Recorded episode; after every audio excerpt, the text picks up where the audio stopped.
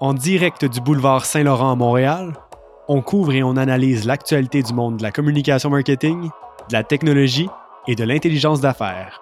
On explore des produits, des publicités et des tendances pour faire part de nos coups de cœur et recommandations. On présente les dernières innovations et tendances de l'industrie en lien avec le marketing numérique, le big data et l'intelligence artificielle. Le tout sans jamais dépasser les 20 minutes, présenté deux fois par semaine animé par Jérémy de Blois-Bocage et Tim Jubainville. Bienvenue dans Marketing et Techno sur Saint-Lô.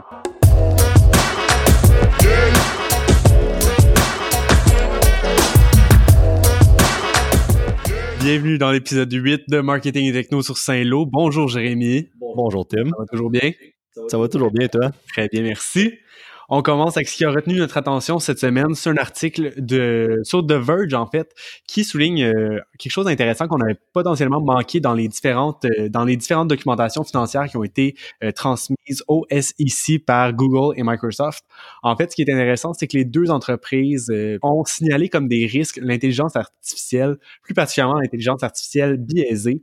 en fait, les deux entreprises, euh, dans leur euh, formulaire, indiquent que leurs nouveaux produits et services qui se basent sur l'intelligence artificielle pourraient euh, utiliser de l'information qui serait fausse ou il pourrait avoir des enjeux éthiques, technologiques, voire légaux qui viendraient se mettre en place avec l'intelligence artificielle. Alors, je me demande, Jérémy, en trois mots, comment réagis-tu à cette nouvelle information?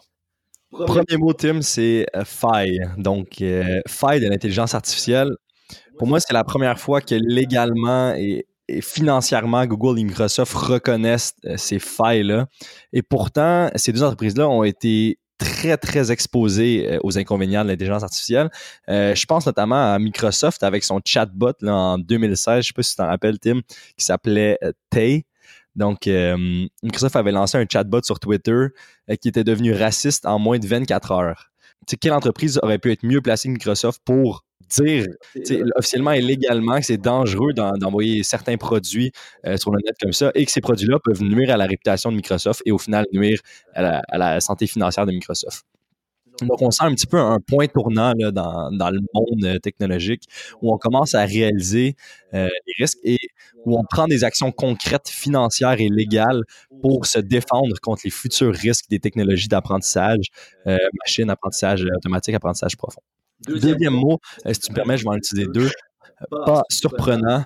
Donc, euh, je trouve que ces annonces-là sont pas surprenantes, là, un peu comme je le disais plus tôt, euh, surtout considérant les implications légales de ces documents-là. les équipes de gestion, on le sait aux États-Unis, c'est un petit peu plus risqué là, pour les équipes de gestion. ces équipes-là pourraient être poursuivies si elles n'avertissaient pas les investisseurs des différents risques en lien avec la compagnie, en lien avec les activités. fait pour moi, c'était juste logique euh, que des géants technologiques qui œuvrent directement dans l'intelligence artificielle informent officiellement ces investisseurs des inconvénients possibles. Euh, en fait, il était temps, tout simplement, que ce soit écrit euh, légalement. Et mon dernier mot, c'est biaisé. Tu l'as dit, Tim, et c'est ce qui fait le plus peur là, aux géants euh, Google et Microsoft et ce qui fait plus peur euh, à, la communauté d'intelligence artificielle, c'est l'intelligence artificielle biaisée.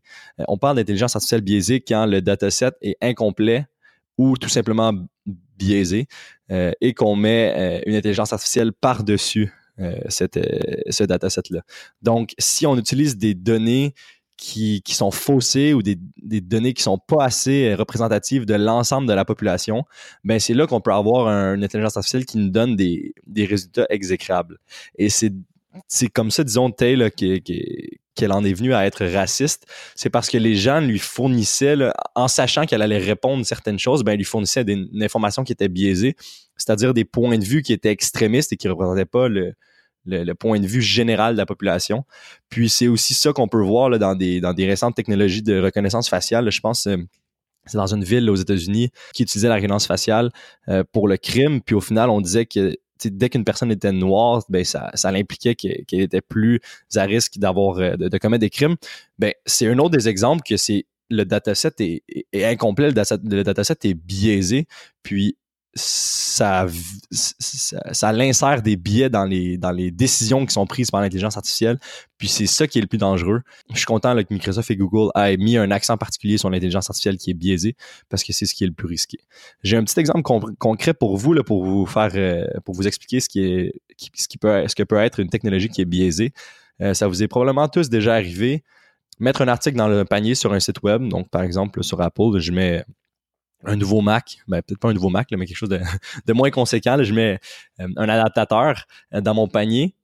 je ne l'achète pas finalement. Puis quelques jours plus tard, l'entreprise m'envoie un rabais dans ma boîte courriel directement. Puis là, vu que je sais que l'entreprise va m'envoyer un rabais, ben, la prochaine fois que je vais acheter sur Apple, euh, peut-être que je vais faire exprès de mettre l'article dans mon panier. Je l'aurais acheté, mais vu que je sais que je vais avoir le rabais au final, ben, je ne l'achète pas. J'attends quelques jours. Puis au final, j'ai mon rabais. Fait que dans ce cas-ci, les données disaient que la personne l'avait mis dans son panier, puis il l'avait pas acheté. Puis l'entreprise assume que c'est parce que je manquais d'incitatifs pour finalement l'acheter. Mais au final, c'est pas du tout parce que je manquais d'incitatifs, c'est juste parce que je connaissais la technologie, je, savais qu'est-ce qui allait se passer. Puis j'ai un peu abusé de ce système-là au final. Ben imaginez cette technique-là, cette technologie-là, mais euh, mis à beaucoup plus grande échelle, euh, avec des conséquences beaucoup plus importantes. Euh, on pense à la promotion, au renvoi d'un employé en fonction des, commentaires de ses, de ses pairs on peut penser à l'emprisonnement ou, au profilage racial dans, des villes aux États-Unis. Il y a énormément de, biais qui peuvent, qui peuvent, survenir dans l'intelligence artificielle. Puis, je pense qu'il faut faire surtout attention quand on assume que certaines données représentent la vérité globale de la population parce que euh, souvent statistiquement, on va prendre un échantillon puis on va assumer que cet échantillon-là est représentatif. Mais il faut faire réellement attention avec cet échantillon-là. En effet, je pense que c'est excellent de voir que ces marques-là, de plus en plus, commencent à être prudentes. Et euh, merci pour l'exemple de l'intelligence artificielle biaisée. C'était pas un concept qui m'était familier encore, mais effectivement, euh, c'est faut faire preuve de prudence, je pense. Puis c'est beau de voir, ben, pas beau de voir, mais c'est rassurant de voir que les entreprises commencent à prendre leurs responsabilités puis à affirmer les risques euh, des technologies avec lesquelles elles travaillent au quotidien. On va maintenant passer à la chronique de la semaine. En fait, ça va être une première d'une série de chroniques que tu vas nous présenter. La première partie de Science des données pour marketeurs. Jérémy, je te laisse nous présenter euh, exactement de quoi il en advient. Oui, euh, en effet. Donc, je vais essayer de vous présenter des techniques, des concepts de data science, de science des données, qui seraient euh, utiles pour des marketeurs, pour des gens qui euh, n'ont pas vraiment de formation en, intelligence d'affaires, en data science, en science des données. Donc, ma première partie va être sur les insights. Donc, comment tirer des insights d'une base de données. Donc, c'est une tâche qui peut arriver assez fréquemment pour, un, marketeur, de se faire présenter un ensemble de données, que ce soit un fichier Excel, que ce soit euh, un tableau Google Analytics ou un tableau Facebook Ads. Puis là, on est devant cette quantité euh, incommensurable de données. Puis on doit trouver des insights et au final faire des recommandations stratégiques. La première chose que je vous conseille de faire, c'est d'essayer d'avoir une vue d'ensemble. Est-ce que ça va bien? C'est quoi la facture moyenne? C'est quoi le nombre de ventes? C'est quoi les ventes totales? Euh, c'est quoi le portrait global de la situation actuelle de l'entreprise? Est-ce qu'on pourrait dire que ça va mieux que le mois passé? Est-ce qu'on pourrait dire que ça va mieux que l'année passée? On veut des données plus euh, haut niveau pour pouvoir après ça guider nos, interventions euh, futures. Après ça, je pense que la, deuxième tâche à faire, qui est assez un classique, c'est de segmenter nos clients. Donc, il y a plusieurs façons de segmenter les clients. En fait, ce qui est important, c'est surtout de savoir sur quelles variables les segmenter. Donc, on peut vouloir les segmenter sur des variables démographiques, mais habituellement, pour des entreprises, on va vouloir les segmenter sur des variables comportementales. Donc, euh, qu'est-ce que les clients achètent, quelle page les clients visitent, puis euh, utiliser ces variables-là pour arriver avec des segments bien distincts euh, qu'on va pouvoir nommer après. Par exemple, nos meilleurs clients ou nos futurs clients ou gens intéressés ou gens perdus peu importe. Donc, on va aller nommer ces, segments-là, puis on va pouvoir après ça faire des analyses distinctes sur chacun de ces segments-là. Une fois qu'on a ces segments-là, c'est intéressant de les comparer entre eux sur certains, sur certains attributs. Donc, euh, on peut vouloir comparer des segments plus jeunes à des segments plus vieux. En fait, de, comparer des segments qui sont plus profitables, des, gens qui achètent plus, par exemple, et d'essayer de voir euh, si ces gens-là sont plus jeunes que les autres segments ou plus vieux que ces autres segments-là. C'est quoi le sexe habituellement de, de ces gens-là? Est-ce qu'il y a des codes postaux qui sont plus fréquents parmi ces gens-là? Euh, ensuite, on peut essayer de croiser euh, certaines informations et c'est là qu'on rentre un petit peu plus dans de l'exploration de données qui peut, qui peut euh, apeurer certains marketeurs. puis on peut essayer de croiser certains, certaines informations. Ce que je veux dire par là, c'est qu'on va filtrer d'abord les informations pour avoir un premier attribut, disons, pour ensuite aller chercher l'information qu'on veut. Par exemple, si je veux voir à quel moment de l'année ben, certaines personnes achètent certains types de produits. Ce que je peux faire, c'est que je peux préfiltrer par saison, puis après ça, aller voir les types de produits achetés. Donc, je vais faire un premier filtre, puis je vais dire, disons, pour les mois de décembre, janvier, février. Euh, après ça, je vais comparer les ventes de mes produits, par exemple, de mes produits de, de beauté, ben, à l'hiver. Puis après ça, je vais comparer ces produits de beauté-là au printemps, euh, à l'été et à l'automne pour essayer de voir c'est quoi un peu la saisonnalité de mes produits, euh, par exemple. Puis une des dernières analyses que je peux vous présenter, c'est de comparer le year over year qu'on appelle, donc les, statistiques d'un an après l'autre, c'est souvent un très bon indicateur. Euh, les, entreprises pensent souvent en termes d'années. Euh, est-ce qu'on performe mieux que l'année passée? Est-ce qu'on a une croissance constante? Donc, euh, pour chacune des statistiques que vous regardez, vous pouvez essayer de comparer ces statistiques-là avec les statistiques de l'année passée. Ça, vous ça va vous donner une bonne vue d'ensemble sur le progrès global de l'entreprise. Ensuite, c'est intéressant de passer de ces insights-là à des recommandations. Je vous en, présente trois là, en particulier, donc trois qui s'appliquent à trois types d'entreprises différents. Donc, si par exemple, pour une salle de spectacle, euh, on a séparé nos clients par segment euh, en fonction du, type de, spectacle qui consultait le plus. Donc, par exemple, euh, de l'humour ou variété, musique, opéra, par exemple. Puis, après ça, on a regardé la fréquence d'achat. Eh bien, on pourrait avoir comme insight de, voir que on avait énormément de clients en humour, par exemple, puis que ces clients-là achetaient pas beaucoup. Dans le fond, c'était des clients qui venaient juste pour voir un humoriste en particulier, qui venaient voir un humoriste une fois, mais qui n'étaient pas nécessairement des acheteurs fréquents. Alors que mes acheteurs d'opéra, disons, ils vont venir deux fois par année, plus fréquemment. C'est des gens qu'on a, qu'on a bien fidélisés. Eh bien, on a cet insight-là. Et quelle recommandation on veut? Bien là, c'est un petit peu à votre esprit de marketeur d'agir. Et par exemple, là, si on voit qu'il y a beaucoup de gens qui aiment l'humour, puis qu'on veut essayer de les fidéliser davantage, augmenter leur fréquence d'achat, bien, on pourrait leur offrir un rabais s'ils achètent un autre type de spectacle, par exemple. Donc, on pourrait euh, leur offrir un type de spectacle, disons, de théâtre qui est un petit peu plus hum, humoristique. Puis, euh, de cette façon-là, essayer d'augmenter leur fréquence euh, d'achat. Deuxième exemple, ça va être le commerce de détail d'articles sportifs. Si, disons, on, est allé observer l'évolution des ventes pour chacun des produits, puis on a constaté que habituellement, en novembre, 50% de mes patins sont vendus. Donc, euh, c'est quelque chose qui est possible d'aller vérifier dans, les données, essayer de voir l'écoulement de stock, euh, le nombre de ventes euh, mois après mois, puis de voir à peu près à quel moment on vend la majorité de nos produits.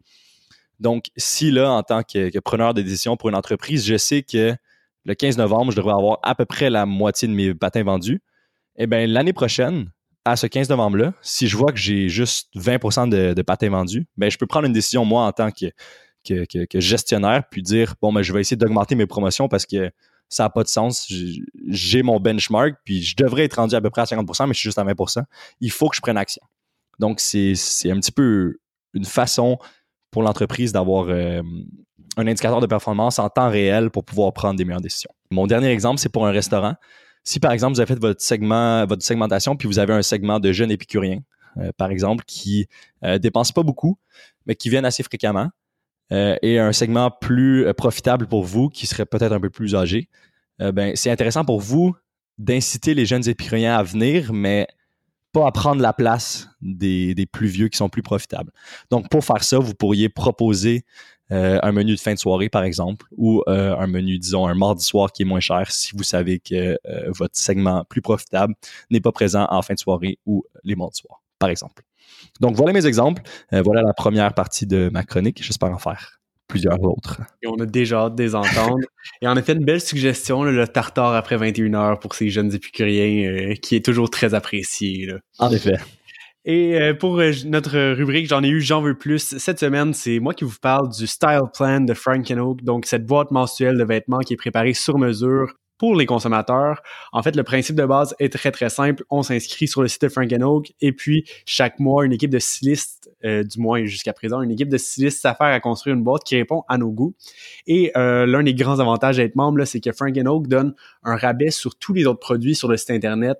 Donc, peu importe qu'il soit dans notre boîte ou pas, si je veux un produit, euh, si j'ai déjà refusé la boîte pour le mois ou j'ai déjà reçu, si je veux un produit qui n'était pas dedans, j'ai quand même un rabais dessus de plus en plus, ce qui est intéressant, et c'est une des raisons pourquoi on en parle, le Frank Oak, qui est une entreprise québécoise, euh, utilise l'intelligence artificielle pour créer les boîtes des consommateurs.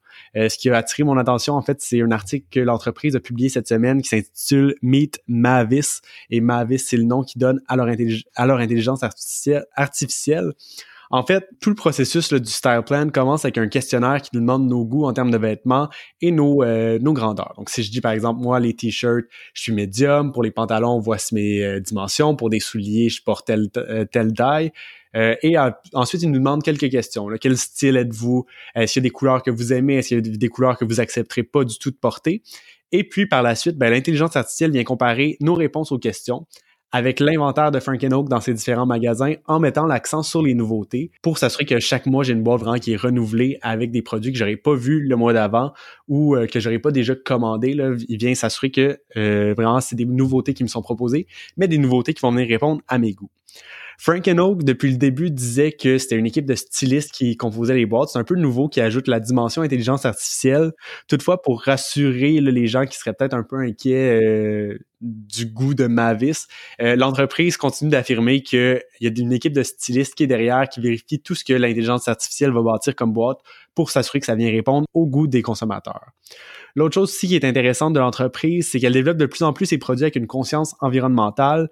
Son dernier exemple, c'est ses manteaux et ses chemises qui sont faites à partir de euh, bouteilles de plastique recyclées. Donc, c'est super intéressant de voir quand même l'entreprise qui continue, qui essaye de pousser pour euh, rendre ses produits plus durables et euh, plus avec dans, dans, le fond une meilleure conscience environnementale en tête.